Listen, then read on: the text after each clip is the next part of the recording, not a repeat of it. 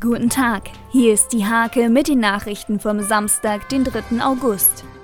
Die Einwohner des Nienburger Ortsteils Erichshagen-Wölpe befürchten, dass eine neue Ortsumgehung mehr Lärm bedeutet. Auch der BUND sieht bei einer dreispurigen Fahrbahn einen zu starken Eingriff in die Natur. Die zweite Brücke der Nienburger Ortsumgehung Südring soll bald fertig werden. Laut Stadtverwaltung ist die Eröffnung des Südrings für Ende Oktober 2019 geplant.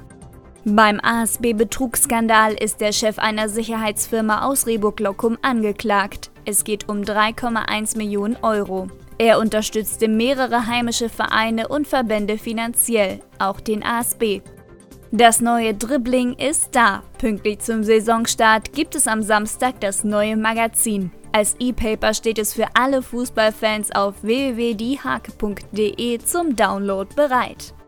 Die Sommerpause ist zu Ende, jetzt geht es wieder um den Klassenerhalt. Im direkten Duell treffen Kreismeister und Pokalsieger Intercomata und Steimke aufeinander. Die Drakenburger um Jan Kramer-Hoffmann reisen nach Bassum.